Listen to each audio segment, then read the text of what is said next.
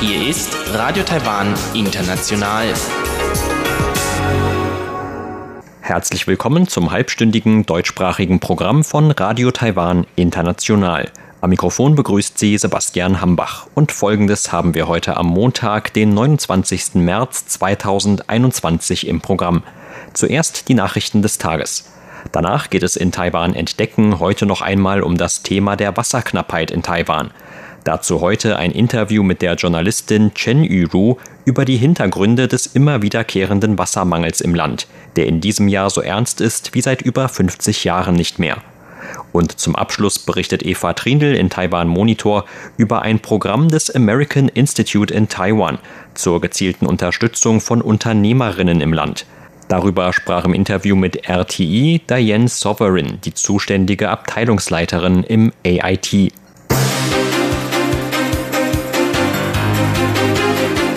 Sie hören die Tagesnachrichten von Radio Taiwan International. Der Überblick. Vizeverteidigungsminister betont Taiwans Bereitschaft gegen Luftangriffe.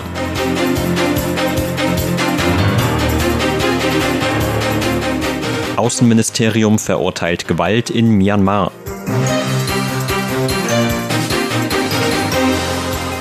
Und Palaus Präsident lobt Reiseblase mit Taiwan für Gesundheitszwecke. Die Meldungen im Einzelnen. Vizeverteidigungsminister Zhang Zhiping hat heute Taiwans Bereitschaft gegen mögliche chinesische Luftangriffe betont. Seine Äußerungen machte Zhang bei einer Befragung von Abgeordneten im Außen- und Verteidigungsausschuss des Parlaments. Am Morgen des 26. März waren 20 chinesische Kampfjets auf einmal in Taiwans südwestliche Luftraumüberwachungszone eingedrungen. So viele wie noch nie, seitdem Taiwans Verteidigungsministerium Angaben über derartige Manöver auf seinen Internetseiten öffentlich macht. Zhang zufolge waren an dem Manöver sowohl Kampfjets von Chinas Luftwaffe als auch von Chinas Marine beteiligt. Er bestätigte, dass sich das Manöver gegen Taiwan gerichtet habe. Das Verteidigungsministerium sei aber auf alle Eventualitäten vorbereitet und könne im Notfall etwa die Alarmstufe für die Raketentruppen erhöhen. Wir erfassen alle ihre Bewegungen schon, sobald sie von ihrer Basis in China abheben. Unsere vorderen Streitkräfte analysieren ihre Flugbahn und Position. Falls ihre Aggressionen zunehmen sollten, können wir dann immer noch rechtzeitig handeln. So Zhang. An dem Tag habe Taiwan eigene Kampfjets losgeschickt und die chinesischen Flieger über Radiobotschaften dazu aufgefordert, Taiwans Luftraumüberwachungszone zu verlassen. Die Raketenabwehr sei in Bereitschaft versetzt worden, um sicherzustellen, dass die chinesischen Kampfjets nicht näher als 30 Seemeilen an Taiwan herankamen. Der Vizeverteidigungsminister machte heute mit Verweis auf die Vertraulichkeit der Informationen keine Angaben zu Truppenbewegungen der USA und Japans als Reaktion auf den Vorfall. Das Außenministerium hat heute die jüngste Gewaltanwendung der Militärregierung Myanmars gegen Demonstranten in dem Land scharf verurteilt. Am vergangenen Samstag hatte das Militär erneut Waffengewalt gegen Demonstranten eingesetzt, die gegen den Militärputsch von Anfang Februar protestierten. Dabei waren mehr als 100 Menschen getötet worden. Auch Länder wie die USA, Großbritannien, Japan und Südkorea hatten das Vorgehen verurteilt und Sanktionen gegen Angehörige des Militärs sowie gegen Staatsunternehmen Myanmars verhängt. Taiwans Außenministerium rief die Militärregierung in Myanmar heute erneut dazu auf, politische Probleme im eigenen Land nicht mit Waffengewalt zu lösen. Stattdessen müsse sie in einen friedlichen Dialog mit dem Volk treten, um politische Spannungen abzubauen und um zu einer demokratischen Politik zurückzukehren. Taiwans Vertretung in Myanmar mahnte taiwanische Unternehmer in dem Land gestern zu anhaltender Wachsamkeit. Es gebe keine Anzeichen für eine Entspannung der Situation. Daher müssten die Unternehmen ihre Schutzvorkehrungen verstärken. Zudem sollten Taiwaner in dem Land große Menschenansammlungen meiden. Palaus Präsident Surangel Whips hat sich offenbar positiv über eine bald in Kraft tretende Übereinkunft für Reisen zwischen Taiwan und Palau geäußert. Von einem Krankenhaus in Taiwan wurde Whips heute mit den Worten zitiert, dass die sogenannte Reiseblase zwischen beiden Ländern hilfreich für Palauer sei, die medizinische Dienste im Ausland in Anspruch nehmen müssten. Whips ist am gestrigen Sonntag zu einem fünftägigen Besuch in Taiwan eingetroffen. Am letzten Tag seiner Reise wird er derzeitigen Plänen zufolge an der Eröffnung der Reiseblase teilnehmen. Damit soll Menschen aus beiden Ländern Reisen unter vereinfachten Covid-19-Bestimmungen ermöglicht werden. Whip soll demnach mit der ersten Maschine im Rahmen der Übereinkunft nach Palau zurückreisen. Sein Reiseplan in Taiwan führte den Präsidenten Palaus heute in das Xinguang Memorial Hospital. Dort nahm Whips selbst an einer Vorsorgeuntersuchung teil. Der stellvertretende Leiter des Krankenhauses Hong Ziren sagte anschließend, der Präsident Palaus habe Taiwans Gesundheitsstandards gelobt und von der Eröffnung eines Gesundheitskorridors für Palauer gesprochen. Das Xinguang Memorial Hospital hat im Jahr 2008 ein Abkommen für medizinische Überweisungen mit Palau unterzeichnet. Seit Inkrafttreten des Abkommens fünf Jahre später haben laut dem Krankenhaus bis heute 4000 Patienten aus Palau davon Gebrauch gemacht. Seit Ausbruch der Pandemie kamen bis heute noch 120 Palauer mit Charterflügen für eine Behandlung nach Taiwan. Der Pazifikinselstaat Palau ist einer von 15 diplomatischen Verbündeten der Republik China Taiwan. Seit Beginn der Covid-19-Pandemie hat Palau bisher keinen einzigen Fall der Krankheit im eigenen Land bestätigt.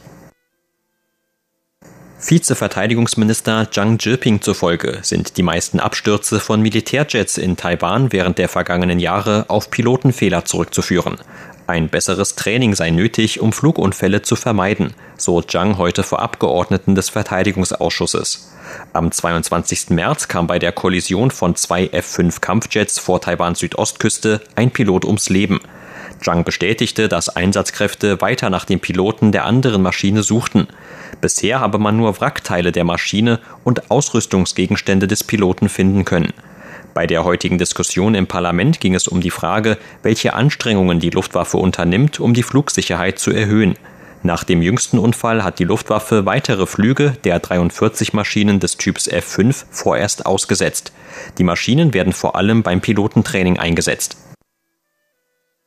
Das Epidemie-Kommandozentrum hat heute einen neuen importierten Covid-19-Fall in Taiwan bestätigt. Damit ist die Gesamtzahl der Fälle seit Ausbruch der Pandemie im Land auf 1024 gestiegen. Angaben der Behörde zufolge handelt es sich bei dem neuesten Fall um einen Taiwaner über 30 Jahre, der Mitte Dezember letzten Jahres aus Arbeitsgründen in die Philippinen gereist war. Der Mann sei am 12. März nach Taiwan zurückgekehrt und habe dabei auch ein aktuelles negatives Covid-19-Testergebnis vorgelegt so Sprecher Zhuang Renqiang auf der heutigen Pressekonferenz der Behörde. Während seiner Quarantäne zu Hause habe der Mann dann jedoch einen veränderten Geruchssinn festgestellt, so Zhuang weiter. Ein weiterer Covid-19-Test im Anschluss sei heute positiv ausgefallen. Laut Angaben des Epidemie-Kommandozentrums gelten 908 der 1024 bestätigten Fälle als importiert. Demnach haben sich 979 Patienten wieder erholt. Zehn sind gestorben und 35 weitere befinden sich in krankenhäuslicher Behandlung. Zur Börse. Taiwans Aktienindex hat heute mit 170 Punkten oder 1,04 Prozent im Plus geschlossen. Zum Abschluss des heutigen Handelstags lag der TAIEX damit auf einem Stand von 16.475 Punkten. Das Handelsvolumen belief sich auf 323 Milliarden Taiwan-Dollar oder 11,3 Milliarden US-Dollar.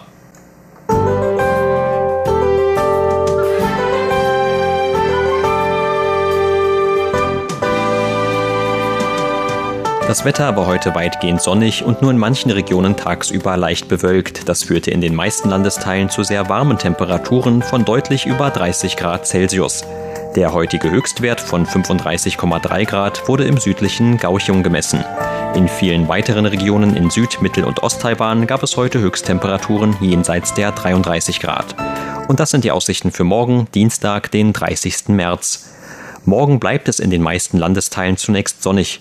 Im Verlaufe des Tages wird es dann im Norden und Nordosten bewölkter. Dort ist am morgigen Abend auch mit etwas Regen zu rechnen. Dafür bleibt es zumindest tagsüber in ganz Taiwan bei warmen Temperaturen mit Höchstwerten von mindestens 30 bis 31 Grad Celsius. Im Süden könnte es sogar wieder Temperaturen ab 33 Grad und aufwärts geben.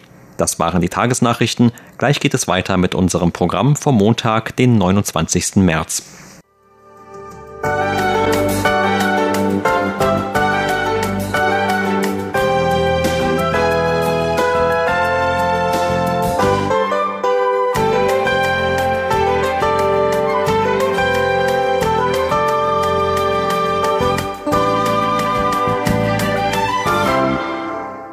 Nun geht es weiter mit Taiwan entdecken.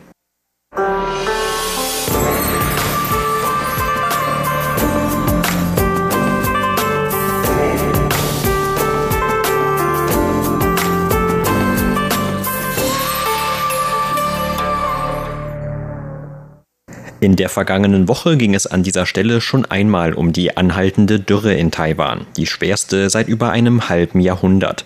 Trotz kleinerer Regenfälle in Mittel- und Südtaiwan hat sich der Wassermangel in den vergangenen Tagen weiter verschärft. Für die Regionen Taichung und Miaoli wurde bereits die höchste Warnstufe rot ausgesprochen. Dort wird die Wasserversorgung für Privathaushalte und Unternehmen ab April auf fünf Tage pro Woche reduziert. Dass nicht noch mehr oder früher derartige Maßnahmen ergriffen werden mussten, liegt laut Wirtschaftsministerin Wang Meihua auch an einer neuen Pipeline, die täglich bis zu 200.000 Tonnen Wasser in das ebenfalls vom Wassermangel geplagte Hsinchu nach Süden leitet. Im dortigen Hsinchu Science Park befinden sich unter anderem die Produktionsstätten von TSMC, dem weltweit größten Auftragsfertiger von Halbleitern. In der vergangenen Ausgabe ging es um Gegenmaßnahmen, mit denen Taiwans Regierung versucht, dem anhaltenden Wassermangel zu begegnen. Heute werfen wir einen genaueren Blick auf das immer wiederkehrende Phänomen von Wassermangel in Taiwan. Darüber sprach RTI mit der Journalistin Chen Yuru, die sich zuletzt eingehend mit dieser Thematik beschäftigt hat. Der Wassermangel in diesem Jahr hat vor allem damit zu tun, dass im letzten Sommer kein einziger Taifun größere Regenmengen nach Taiwan gebracht hat aber auch in früheren Jahren kam es immer wieder zu längeren Dürrephasen. Ein großer Grund dafür liegt im weltweiten Klimawandel, hat also vor allem mit der globalen Klimaerwärmung zu tun. Dieses Phänomen betrifft nicht nur ein bestimmtes Land und auch Taiwan wurde in den letzten Jahren ziemlich stark davon beeinflusst. Man sah oft, wie das Wetter entweder extrem heiß oder extrem kalt war. Entweder regnete es sehr heftig oder es kam kein einziger Taifun. Das hat alles mit der Erwärmung des Weltklimas zu tun. Das ist der erste Grund. Ein weiterer Grund ist, dass wir eine sehr hohe Bevölkerungsdichte haben, die vor allem in bestimmten Städten hoch konzentriert ist. Wenn die Bevölkerungsdichte hoch ist, dann nimmt natürlich auch der Wasserverbrauch zu. Dazu kommen noch die zahlreichen Unternehmen aus dem Hochtechnologiebereich, die ebenfalls sehr viel Wasser verbrauchen. Diesen Unternehmen, zu denen auch der Auftragschipfertiger TSMC gehört, wird maßgeblich Taiwans jüngster Wirtschaftserfolg zugeschrieben, vor allem während der Covid-19-Pandemie. Entsprechend besorgt schauen viele Taiwaner auf mögliche Probleme, die gerade diesen Unternehmen durch den Wassermangel entstehen könnten. Diese Unternehmen verbrauchen etwa bei der Herstellung von Halbleitern oder Displays sehr viel Wasser, um den Produktionsvorgang abzukühlen. Es ist ein bisschen wie bei der Kühlung in Atomkraftwerken. Sie sind auf sehr große Mengen an Wasser angewiesen. Viele dieser Unternehmen haben schon damit begonnen, Wiederaufbereitungsanlagen und Systeme für Wasser aufzubauen, um ihren Wasserverbrauch auf diese Weise zu verringern. Denn sie wissen, dass es immer wieder an Wasser in Taiwan mangelt. Aber ohne Wasser kommen sie auch nicht aus. Sie können sich auch nicht auf natürliche Quellen wie den Regen verlassen. Darum haben sie viel Geld in den Aufbau dieser Wiederaufbereitungsanlagen für Wasser investiert. Unternehmen wie TSMC oder AU Optronics haben im Hsinchu Science Park bereits einige Systeme zum Recyceln von Wasser aufgebaut. TSMC ist bekannt dafür, jeden Tropfen Wasser zweimal zu benutzen. Ein weiterer Grund für den häufigen Wassermangel in Taiwan hat mit der abnehmenden Wasserqualität zu tun. Wenn es eine große Bevölkerung gibt, dann ist auch die Verschmutzung groß. Doch die Verschmutzung nimmt wiederum die Menge an Wasser ab, die man verwenden kann.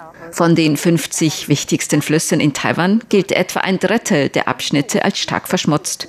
Das bedeutet, dass dieses Wasser weder getrunken noch für die Bewässerung verwendet werden darf. Zu dem ohnehin schon sehr beschränkten Wasser kommt also noch, dass ein Drittel des Flusswassers ebenfalls nicht benutzt werden kann, womit es noch weniger Wasser gibt. Noch ein anderer Grund hat eher mit dem Lebensunterhalt der Menschen zu tun.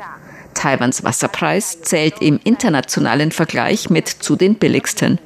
Das führt schnell dazu, dass die Menschen weniger Wasser sparen. Eine Tonne Wasser kostet in Taiwan im Durchschnitt weniger als 60 Euro Cent. In den meisten Ländern liegt der Preis doppelt bis zehnfach so hoch.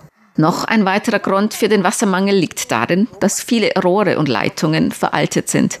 Dadurch kommt es zu vielen undichten Stellen, durch die das Wasser ausläuft. In Taiwan gehen im Durchschnitt etwa 15 Prozent des Wassers durch undichte Stellen in Rohren verloren. Das entspricht in etwa zweimal der Kapazität des Schimmen Wasserspeichers. Alle diese genannten Gründe wie Verschmutzung, hoher Verbrauch und schlechte Gewohnheiten führen dazu, dass das Problem des Wassermangels in Taiwan so ernst ist.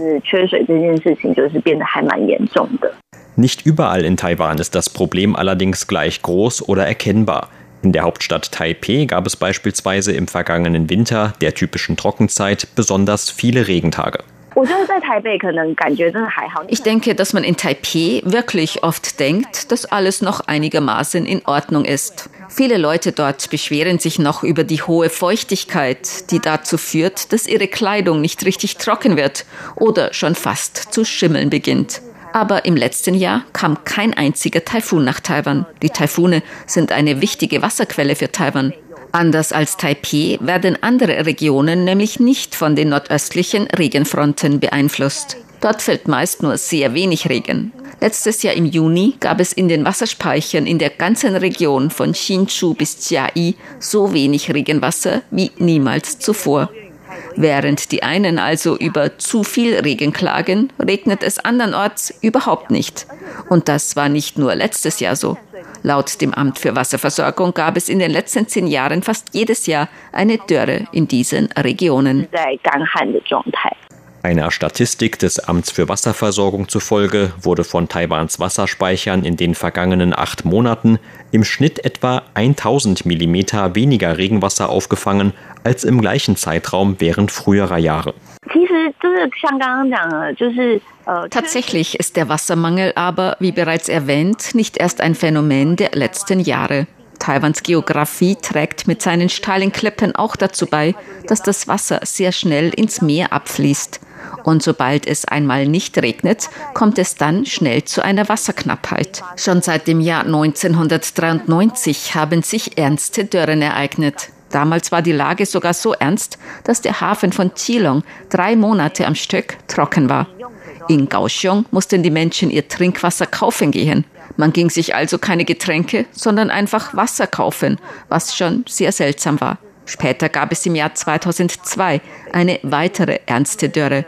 Damals hatte das Feizue-Reservoir diese großen Risse und die Medien drängten sich dort, um alles zu fotografieren. Auch das dortige Wasserkraftwerk kam komplett zum Erliegen. Viele Leute erinnern sich auch noch an frühere Maßnahmen, bei denen die Wasserversorgung fünf Tage lief und einen Tag ausgesetzt wurde. Man musste sich das Wasser dann leihen gehen oder einfach mal einen Tag auf eine Dusche verzichten. Ich selbst erinnere mich noch daran, wie ich in meiner Kindheit einmal Wasser in Eimern holen musste und wie das Wasser erst auf dem Herd aufgewärmt werden musste, damit man überhaupt warmes Wasser zum Duschen hatte. Aber heute sind die Leute auch gleich sehr verärgert, sobald das Wasser fehlt, so dass die Regierung sich Maßnahmen überlegen muss, um diesem Problem von fehlendem Regen zu begegnen. Zu diesen Maßnahmen gehören etwa neue Pipelines und Rohre oder die Errichtung von Anlagen zur Wasserrückgewinnung und zur Meerwasserentsalzung. Auch über eine neue Wassersteuer für Großverbraucher wird wieder einmal diskutiert. Sollte der Wassermangel trotzdem ernster werden, gibt es auch dafür international schon Beispiele, an denen man sich orientieren könnte. Als es vor ein paar Jahren in Südafrika mal einen Wassermangel gab, haben alle Restaurants und Unternehmen in Kapstadt ihre Toiletten verriegelt, damit man sie nicht benutzen konnte. In den Hotels durfte man auch nicht baden. Das Duschwasser wurde in Eimern aufgefangen, um es für die Toilettenspülung zu verwenden. Erst nach vier Toilettengängen durfte die Spülung betätigt werden. Das Autowaschen oder Blumengießen wurde von der Regierung als illegal erklärt. Darauf standen Haftstrafen von bis zu sechs Monaten. So ernst war es in Taiwan bisher noch nicht. Aber ob es hier immer so bleibt, ich finde, dass das sehr schwer zu sagen ist.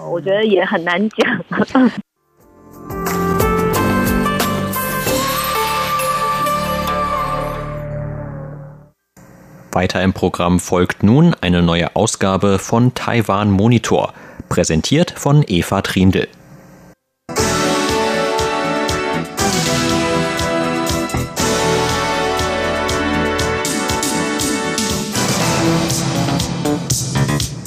Aus Anlass des Internationalen Frauentags hat das amerikanische Institut in Taiwan bekannt gegeben, ein Programm der Academy for Women Entrepreneurs nach Taiwan zu bringen. Diese Akademie für Unternehmerinnen bietet Programme, um Unternehmerinnen weltweit zu unterstützen. Die englischsprachige Redaktion von Radio Taiwan International sprach mit der zuständigen Abteilungsleiterin des American Institute in Taiwan, Diane Sovereign, über das Programm und über die Situation von Unternehmerinnen in Taiwan. Diane Sovereign sagte über das Programm, es ist das erste Mal, dass Taiwan am Programm der Akademie für Unternehmerinnen teilnimmt. Taiwans Wirtschaft ist sehr weit entwickelt und verfügt eigentlich bereits über ein recht gutes Umfeld für Unternehmerinnen oder Frauen, die Unternehmen gründen wollen. Wir mussten uns deshalb recht anstrengen, damit Taiwan aufgenommen wird. Wir befinden uns hier auf einer Insel mit einer Präsidentin, starker weiblicher Führung in der Regierung. Es gibt bereits viele erfolgreiche Unternehmerinnen in Taiwan. Warum sollte dieses Programm also nach Taiwan kommen?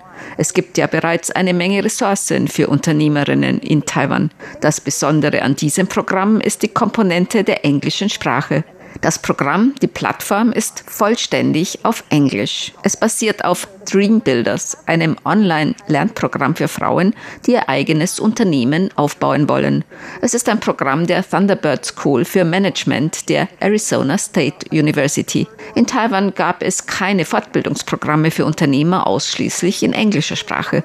Und ich denke, eine große Hürde für alle Unternehmer sind fehlende Exportmöglichkeiten. Eine mögliche Hürde für Unternehmerinnen in Taiwan ist ungenügendes Selbstvertrauen in ihre englischen Sprachkenntnisse, um ihr Unternehmen eine Stufe weiterzubringen und um exportieren zu können oder eine Partnerschaft mit Unternehmern in anderen Ländern einzugehen. Die Komponente der englischen Sprache ist meines Erachtens etwas, das dieses Programm für Taiwan wirklich besonders macht. Und es passt genau zur Initiative Taiwans, Taiwan bis zum Jahr 2030 zu einem bilingualen Land zu machen. Und wir haben kürzlich eine Bildungsinitiative gestartet die US-Taiwan-Bildungsinitiative. Diese Initiative hat zum Ziel, Zweisprachigkeit in Taiwan aufzubauen und auch dazu beizutragen, dass mehr Lehrer und Lehrerinnen für Chinesisch als Fremdsprache aus Taiwan in die USA gehen. Es war also der richtige Zeitpunkt dafür, um die Akademie für Unternehmerinnen nach Taiwan zu bringen. Über die Besonderheiten des Programms sagte Diane Sovereign,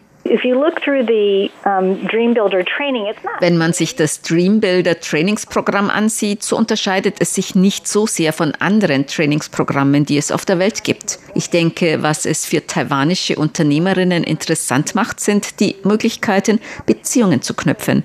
Wir haben eine Alumni-Datenbank mit Teilnehmerinnen der Akademie. Teilnehmerinnen an diesem Programm in Taiwan erhalten auch Zugang zu dieser Datenbank mit ehemaligen Teilnehmerinnen. Die Akademie für Unternehmerinnen ist in 53 Ländern präsent, mit bald 5000 Teilnehmerinnen auf der ganzen Welt.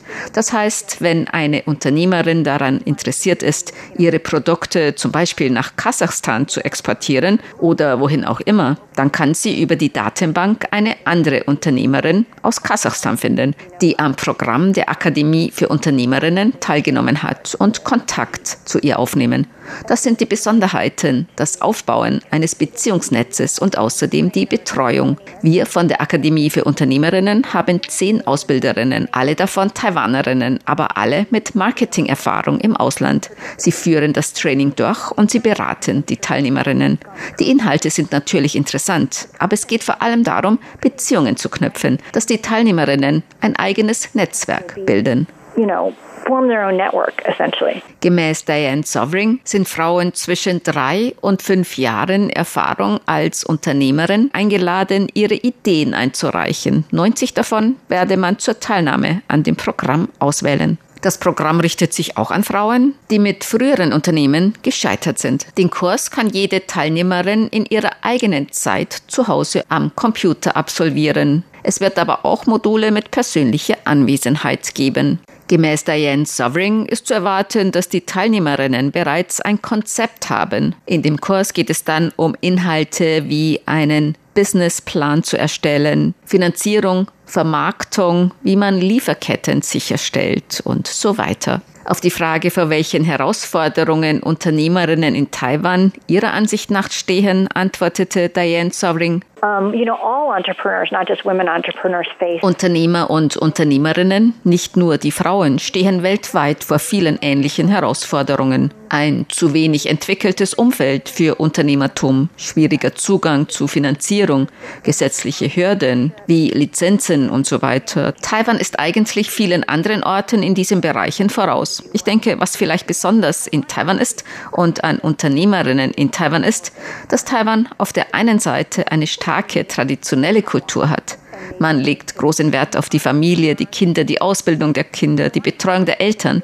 Und ich denke, dies alles macht Taiwan wirklich zu einem wunderbaren Ort zu leben. Auf der anderen Seite hat Taiwan ein sehr modernes Geschäftsumfeld. Und ich denke, dass Unternehmerinnen sich in der Mitte dieser beiden Phänomene befinden. Auf der einen Seite diese sehr starken Familienwerte, was sehr viel Druck auf die Frauen ausübt. Eine gute Mutter zu sein, eine gute Tochter zu sein, eine gute Ehepartnerin zu sein. Auf der anderen Seite wird von ihr eine völlig moderne Ansicht im Geschäft Geschäftsleben erwartet. Sie muss die gleichen Leistungen und den gleichen Einsatz erbringen wie alle anderen auch. Das ist vielleicht nicht nur in Taiwan so, sondern in der asiatischen Kultur, dass Unternehmerinnen sich zwischen diesen beiden starken gesellschaftlichen Trends befinden und in beiden, in allem gut sein müssen.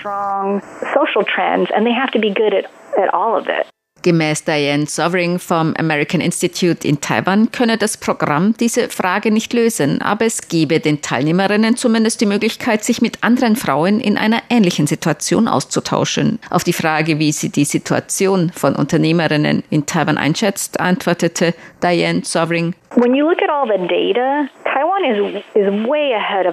wenn man sich die Zahlen ansieht, so liegt Taiwan weit vorne in der Welt und auch in der Region, was Frauen in der Regierung und Politik betrifft. 42 Prozent im Parlament sind Frauen. Taiwan hat eine Präsidentin. 36 Prozent von kleinen und mittleren Betrieben gehören Frauen. Taiwan hat einen sehr gut entwickelten Finanzsektor und Frauen sind ein Teil davon. Wenn man andere Länder ansieht, so sieht man immer auf den Index, wer ein eigenes Bankkonto hat. In Taiwan haben 90 Prozent der Frauen ein eigenes Bankkonto. Sie haben Zugang zu eigenen individuellen Finanzen. Ich denke, dass Taiwan im Vergleich zum Rest der Welt sehr gut dasteht. Trotzdem ist noch eine Menge zu tun, denn der Gehaltsunterschied zwischen Männern und Frauen beträgt immer noch 14 Prozent. In den USA sind es 18 Prozent. In der ganzen Welt sind es, glaube ich, 56 Cent im Vergleich zu einem Dollar. Dass Taiwan vor vielen Orten in der Welt und der Region liegt, heißt aber noch nicht, dass es keine Arbeit mehr zu tun gibt. Wir haben gerade über den Druck auf Frauen gesprochen, in allem exzellent zu sein. Eigentlich ist es ein Druck auf alle, ich denke, es besteht ein sehr großer Druck durch eine Art konfuzianische Kultur, gut in allem zu sein. Aber ich denke, dass Frauen diesen Druck anders spüren, denn alle Frauen, mit denen ich hier gesprochen habe, sind hin und her gerissen zwischen gut in allen Familienangelegenheiten zu sein und gleichzeitig gut in allen Bereichen in der Arbeit zu sein. Ich denke, die Zahlen und die Rahmenbedingungen bestehen. Aber vielleicht muss eine kulturelle Veränderung stattfinden. Das braucht Zeit. Die USA liegen in den Statistiken hinter Taiwan. Ich denke, dass die kulturelle Veränderung jedoch in den USA ein bisschen früher eingesetzt hat. Dass die Leute begreifen, dass es unmöglich ist, hervorragend in allem zu sein. It's impossible to be amazing at everything.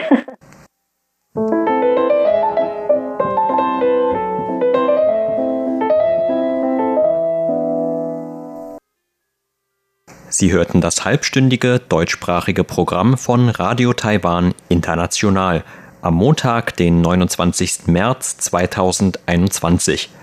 Unser aktuelles Radioprogramm und weitere Sendungen können Sie im Internet on demand hören unter der Adresse www.de.rti.org.tv.